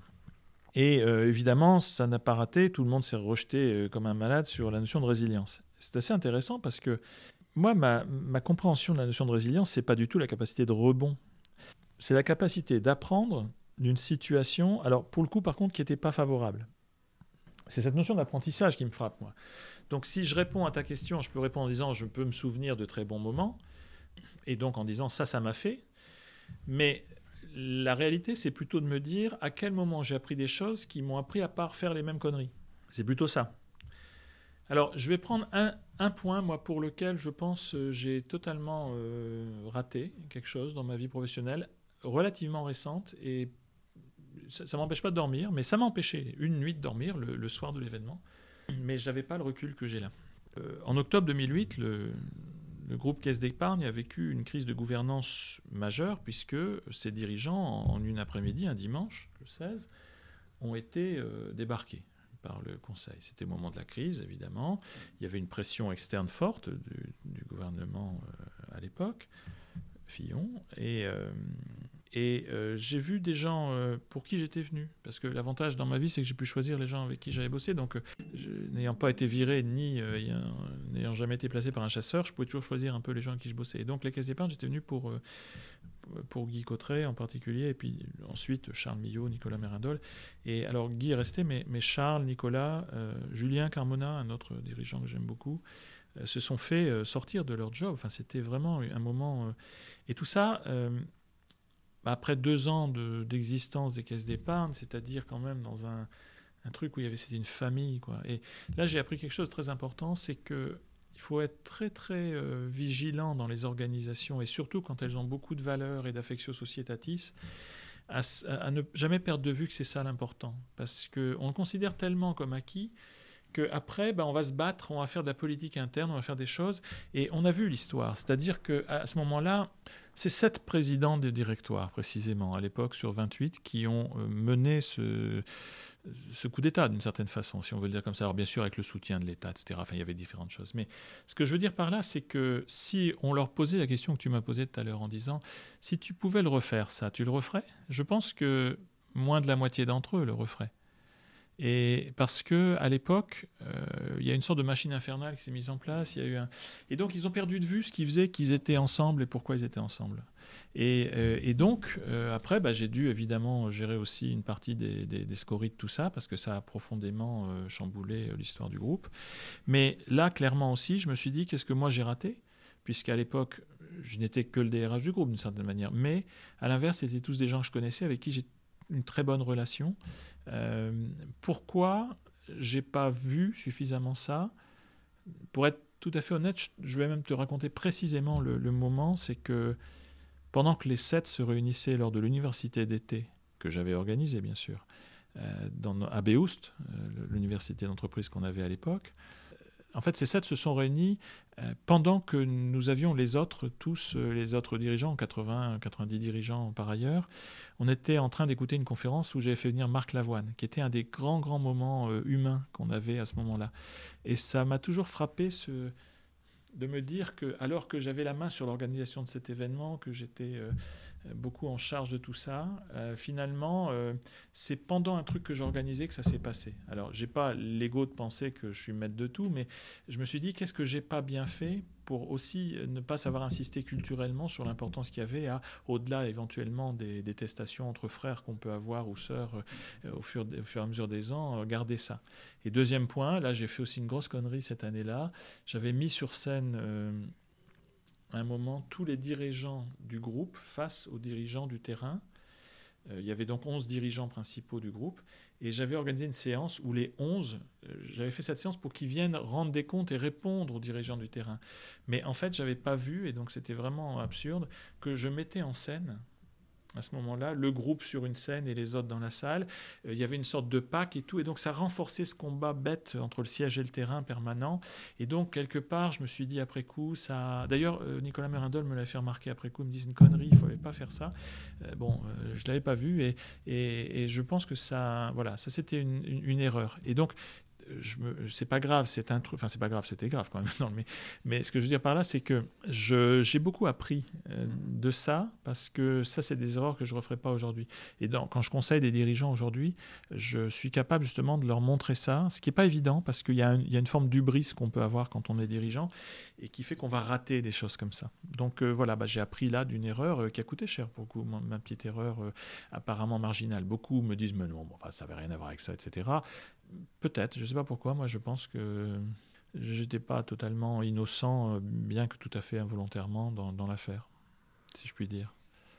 Merci, super intéressant comme, euh, comme anecdote. Et, je voudrais revenir justement, tu disais à l'instant, euh, j'ai aujourd'hui une activité de, voilà, de, coaching exécutif mmh. qui, est, complémentaire. Alors en fait, on n'a pas insisté, mais c'est vrai que ton, j'allais dire ta couverture, mais ton, ton métier officiel, euh, qui est mhm. le plus connu de tous, c'est d'être euh, Chief Education, RH euh, et Communication. People Education and Culture, chef de village de Mazar. Chef de village, j'adore. Donc ça, ça, effectivement, ça t'occupe légèrement, parce qu'il y a quand même 90 mhm. pays. ouais, 20 000 personnes. 1000 partenaires. et puis, des actions stratégiques permanentes, oui. Mais, mais bon. Tu as quelques petits sujets quand même qui t'occupent. Ouais, j'ai de bonnes équipes aussi, mais bon. Ok. Et, donc, parallèlement, tu trouves encore, je ne vais, pas réinsister, mais c'est, je pense que sur la moitié de ton poste chez Mazar, il y, a des gens qui auraient du mal à, trouver le, le, temps. Toi, visiblement, tu as encore du temps pour faire du coaching de dirigeants. Euh, finalement, qu'est-ce qui t'attire aujourd'hui Puisque des dirigeants, j'ai envie de dire, tu en as fréquenté beaucoup, tu as dû probablement euh, en accompagner euh, pas mal avec des mmh. réussites que tu as partagées, mmh. certaines publiques, d'autres plus confidentielles. Mmh. Qu'est-ce qui t'attire encore aujourd'hui dans le fait de les accompagner? Bah D'abord, c'est aussi 50% de mon job. C'est-à-dire que d'abord, moi j'ai été recruté chez Mazar à l'époque pour gérer la succession du seulement deuxième patron en 70 ans de Mazar. Euh, c'était la, mission implicite, euh, mais bien réelle. Euh, c'est vrai que Mazar, c'est 45 la création, je crois, hein, c'est ça? On dit ça, mais en fait c'est un peu avant encore. Robert Mazar a, 40 ans, à 40 ans, à 20 ans pardon, en 1940, sort d'HEC euh, et puis euh, il va euh, il va créer, bon dans les conditions de la guerre, donc c'est pas facile, son cabinet, mais aussi De Gaulle lui a demandé un moment de, mener à, l'issue de la guerre pour pour X raisons. Bon, l'histoire veut que certains experts comptables n'étaient pas du bon côté du manche, etc. Donc à l'époque des gens très jeunes comme Robert Mazar qui a 24 ans, comme Chaban-Delmas, sont sollicités par De Gaulle sur certaines missions, dont euh, celle, dans le cas de Robert Mazard, de réfléchir à une doctrine française finalement des normes comptables, puisque l'un des problèmes, c'est que euh, le plan Marshall, c'est pas que des millions de dollars, c'est potentiellement aussi des normes comptables américaines qui s'imposeraient. Et quand votre système de mesure de l'économie est tenu par des économies étrangères, euh, vous êtes plus souverain. C'est d'ailleurs ce que font les Chinois aujourd'hui. Ils veulent pas avoir les Big Four en, lead de leur leur système comptable. Donc le, fond, c'est que Robert Mazar, voilà, c'est un homme de doctrine, et puis euh, il va développer le cabinet qu'on connaît, mais celui qui a vraiment développé au sens comme euh, Marvin Bauer chez McKinsey, c'est Patrick de Cambourg, c'était son successeur. Et c'est Patrick qui me recrute, puis ensuite euh, avec Philippe, son successeur pour les cinq années qui suivaient. Et, donc, moi, mon rôle, c'est aujourd'hui beaucoup, dans mon rôle de People Education and Culture de Mazar, c'est beaucoup. Je pense que je fais. Hier soir, j'étais avec un des, un des, principaux dirigeants de Mazar pendant trois heures au téléphone, parce que voilà, il vient d'être élu, euh, il a besoin d'échanger sur lui et sur les autres d'ailleurs. Mais en fait, au fond, voilà, on est sur du coaching euh, très appliqué, et, en fait, c'est mon métier. Comme ça l'était aux caisses d'épargne. Euh, moi, mon métier, c'est la gestion des dirigeants mmh depuis très longtemps. Euh, et, voilà. Et alors après, je l'ai fait jeune aussi. On parlait tout à l'heure de Paul-Georges Despature ou de Wilfried Le Naour. La nature de ma relation avec eux, c'était une relation voilà, de, de, coaching, de conseil, je ne sais pas comment on peut dire, de conseil de direction. Jamais aimé le mot coaching, en fait, pour tout vous dire. Hein. Mm-hmm. Donc ça me gêne un peu comme mot, mais, mais ce qu'on appelle executive coaching, parce que c'est le nom en anglais. Euh, voilà, donc je l'ai toujours fait. Alors par ailleurs, il y a une partie de ma vie où je l'ai fait de manière rémunérée, etc. Mais ensuite aussi, quand vous accroissez votre écosystème, euh, vous voyez aussi votre mission différemment. Et moi, aujourd'hui, euh, disons, allez, si je prends l'essentiel des gens que je coach depuis depuis une dizaine d'années en parallèle, ou du moins pro bono, puisque c'est en dehors, mmh. bien sûr, je ne mmh. fais pas du tout facturer, mais, mais c'est un vrai coaching, c'est soit des, des jeunes dirigeantes très brillantes, mais très jeunes quand même. Enfin, je veux dire très jeunes, c'est des, généralement on a commencé notre action de coaching à moins de, à moins de 40 ans, euh, voire beaucoup moins de 40 ans. Euh, mais qui pour moi sont des personnes qui ont cette, euh, cette évolution possible et c'est intéressant. Et puis elles l'ont demandé à un moment parce que encore une fois c'est jamais moi qui vais trouver. si on me sollicite pas, je dis rien. Hein. Donc euh, c'est elles qui sont venues vers moi et, il me semblait que c'était euh, un point important, à la fois parce que femme, et, ça fait 20, ans que je travaille sur la promotion des femmes euh, dans les étages de direction, et deux, dirigeantes, c'est-à-dire aussi devenir des rôles modèles, etc. Donc bref, tout ce qu'on mhm. fait par ailleurs. Voilà. Donc ça c'est un sujet qui est dans mon, dans mon escarcelle. et puis sinon, c'est aussi parfois des, des hommes, à l'inverse, mais qui, eux, sont plutôt en fin de carrière. Enfin, en fin de carrière exécutive. Donc c'est soit leur dernier mandat euh, de dirigeant, mais euh, il leur reste après 30 euh, ans devant. Quoi. Donc en fait, il y a une histoire d'accompagner aussi des évolutions. Alors je me retrouve moi-même maintenant dans, ce, mood-là probablement, puisque je suis dans ma dernière phase d'exécutif, mais... voilà, c'est un peu mes deux populations fétiches. Alors parfois, j'ai des gens marginaux qui sont juste des gens qui ont 50 ans, normal, qui vont devenir patrons de leur banque ou je ne sais quoi. Et voilà, mais, mais Bon, voilà. Et ça, ça vient de personnes que soit j'ai connues parce qu'à un moment j'accompagnais leur carrière beaucoup plus jeune, par exemple aux caisses d'épargne euh, ou dans l'hôtellerie, euh, soit parce que euh, bah, on s'est connus par le, jeu des relations et de l'écosystème. Et, et, puis après, bah, voilà, la relation s'engage et on, on, fait ça comme ça. Donc, Ouais, c'est une dizaine de personnes que j'ai un peu en permanence, mais, mais voilà, c'est comme ça. Après, euh, j'en ferai sans doute mon métier par la suite, mhm. quand j'arrêterai ma vie exécutive, mais je ne le ferai pas seul. Euh, je réunirai, euh, enfin, je réunirai, on se réunira avec quelques amis qui avons à peu près le même profil, et puis on fera ça parce que ça. Voilà, c'est ça, ou avoir ensemble une maison à l'île de Ré, mais enfin, bon, c'est voilà, le moyen de continuer à s'amuser, mais en voilà, j'insiste là-dessus, pas pour transmettre. Moi, ce que j'ai fait, c'était ce que j'ai fait dans le contexte dans lequel je le faisais. Aujourd'hui, c'est peut-être pas euh, vraiment la leçon que tout le monde devrait comprendre. J'y crois pas ça.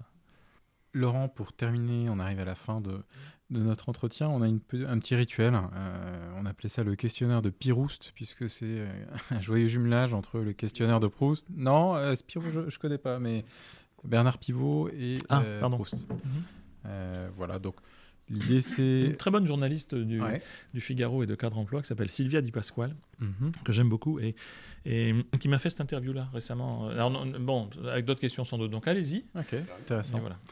Euh, on ira voir. Euh, parce que pour le coup, nous, on l'a inventé. Euh, oui, elle l'a recréé aussi. Donc, ce serait marrant que vous tombiez sur les mêmes questions. Donc, je pense, on verra. On a, on a sélectionné, on n'a que 12, tu vois. Donc, ah bah Exactement. Donc, on va même pas toutes les faire. On va même te demander de choisir entre 1 et 12 une question. Et puis.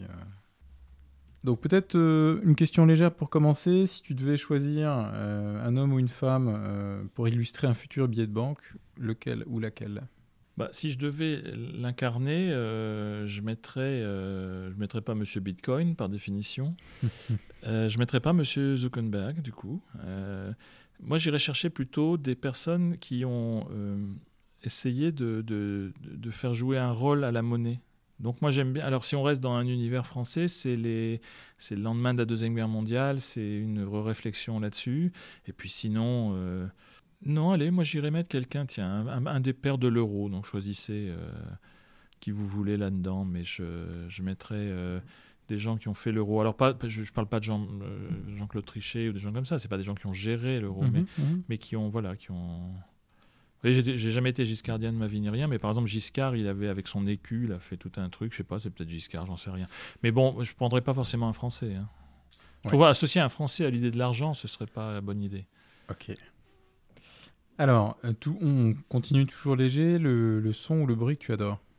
Nous sortons de la convention annuelle des associés de Mazar et il y a un petit jingle qui a été inventé par l'occasion par une agence qui s'appelle Agence 136, Christophe Vincenzi, qui travaille avec nous. Nous, Mazar, on croit bien dans les challengers. Donc, plutôt que travailler avec une très grosse agence qui fait les choses, on, travaille avec quelqu'un qui était l'équivalent du Mazar d'avant qui monte sa boîte, qui évolue. Alors, Christophe travaille avec nous depuis pas mal d'années, mais là, il a dû inventer une, conférence virtuelle euh, dernier moment, enfin fantastique, et avec euh, donc embaucher plein de gens pour le faire et tout. Et en même temps, c'est un bon créatif. Et alors, il nous fait des jingles et des choses comme ça. Et il y a un jingle euh, qui a été inventé pour cette convention. Alors aujourd'hui, tous les gens qui ont bossé, comme moi d'ailleurs, dans cette convention, on aura la casquette d'entendre ce jingle qui vient plusieurs fois par chaque session. Mais moi, je trouve que il incarnait beaucoup de choses. C'est à la fois ce côté court, ce petit côté très sympa, très donc euh, voilà, c'est le son que j'ai pour l'instant. Tu vas le partager avec nous? Ah bah euh, je l'ai pas là, mais ah, c'est juste euh, sonore. Il n'y a pas un slogan comme non, c'est une musique, c'est très bien. Ok. C'est juste ça, puisqu'après il faut passer aux séquences suivantes. On aura réussi à un, un, chanter Si on peut appeler ça, alors, si vous appelez ça chanter, il faut réviser vos standards, les enfants quand même. J'en ai une autre. Mhm. le livre qui se trouve en ce moment sur ton chevet. Alors zéro parce que je lis sur iPad. Et donc, je. Alors, par contre, j'en ai. 14 euh, depuis hier ouverts. Euh, je lis en fait en parallèle, c'est-à-dire que c'est des livres qui n'ont ont rien à voir les uns avec les autres. Donc euh, là récemment, je n'ai pas terminé, mais en fait comme je picore au fur et à mesure, je lisais le, livre de Rudy, je ne sais plus comment, j'oublie toujours son nom, sur euh, le complotisme qui est très intéressant. Mais à côté de ça, voilà, je vais lire des, ouvrages qui n'ont rien à voir. Tiens, j'ai repris Le cimetière de Prague pour parler d'Umberto Eco récemment, puisque là aussi c'est sur le complotisme. Alors c'est pas que je file un truc sur le complotisme. Hein, comme disait d'ailleurs, c'est peut-être Eco qui avait dit, il y a un complot mondial, euh, il y a un complot mondial organisé par un comité qui veut faire croire qu'il y a un complot mondial. Donc j'adore ça. Mais non, voilà. Et puis sinon, je, lis, euh, en ce moment, pour tout vous dire, je lis par exemple un livre d'un ancien d'un Big Four qui explique comment la profession va évoluer. C'est assez intéressant. Euh. mais donc, il y, a beaucoup de bouquins qui vont être liés à ma vie professionnelle. Mm-hmm. D'autres à ma vie académique. Alors ça, évidemment, ça m'amène plutôt à être un peu large. Et puis trois, euh, bah, des, choses plus euh, liées à la vie de tous les jours ou des romans, beaucoup. J'aime beaucoup Eric Emmanuel Schmitt, par exemple, donc dès que ça sort, je suis là. Alors, une dernière, ce sera la dernière question. Mmh. Si Dieu existe, qu'aimerais-tu qu'il te dise à ton arrivée là-haut? Je t'avais bien dit que tu avais quelque chose, mais alors je, suis malheureusement, enfin je suis malheureusement, je sais pas pourquoi malheureusement, mais j'ai j'ai jamais euh, réussi à franchir le stade de croire ou quoi que ce soit. Je vais plutôt raconter une anecdote qui me plaît beaucoup. Un, de mes anciens étudiants, mais enfin, c'est un de mes maîtres en réalité, est le grand rabbin de France, Raïm Corsia, qui est quelqu'un que, que, j'admire énormément, que j'adore. Que tout le monde adore d'ailleurs, qui n'aime pas Raïm Et, et Raïm euh, était. Alors, ça me permet de citer des amis. Et donc, c'est celle-là que je veux garder. Mhm. Euh, il faisait un jour la clôture de la, la, Cité de la Réussite euh, précédente, de Sylvain Kern. Pareil, enfin, voilà, tant qu'à parler des gens délicieux et exceptionnels. Et donc, c'est le dimanche, dimanche après-midi, on est dans le grand amphithéâtre de la Sorbonne. Donc, il y a, je sais pas, 1000 personnes, 1500, je sais pas combien, combien la jauge. Et euh, Raïm fait donc la conclusion, introduite d'ailleurs par Serge Moati. Et Serge Moati euh, commence par un, assez long monologue de, 10-15 minutes sur ses parents, et d'ailleurs dans lequel on ne comprend pas, mais en fait ses parents sont morts, déportés. Et, mais c'est bizarre parce que son, intro est sur il en veut à ses parents, il, il, dit des choses curieuses. Et, donc, euh, mais bref, il arrive, et, là-dessus, donc il fait entrer Raïm, qui, qui rentre sur scène. Et, et donc, euh, Serge euh, Moiti dit à, à Raïm Bon, alors, euh, monsieur le rabbin, peut-on croire en Dieu encore aujourd'hui? Et là, Raïm, il dit Mais ça, c'était pas le sujet. Le sujet, c'est peut-on croire encore aujourd'hui? Il dit Oui, mais enfin, vous êtes le grand rabbin de France, donc peut-on croire C'est croire en Dieu? Et là, Raïm lui dit Moi, je parle jamais de boulot le dimanche. ah, elle est géniale. Donc voilà. Ah, écoute, on pourra pas faire mieux. Merci beaucoup, Laurent. You're welcome. Merci à vous, chers auditeurs, d'avoir écouté ce podcast jusqu'au bout. Si ça vous a plu, n'hésitez pas à en parler autour de vous et à vous abonner. Nous vous donnons rendez-vous prochainement sur Ballistique pour un nouveau podcast. À bientôt.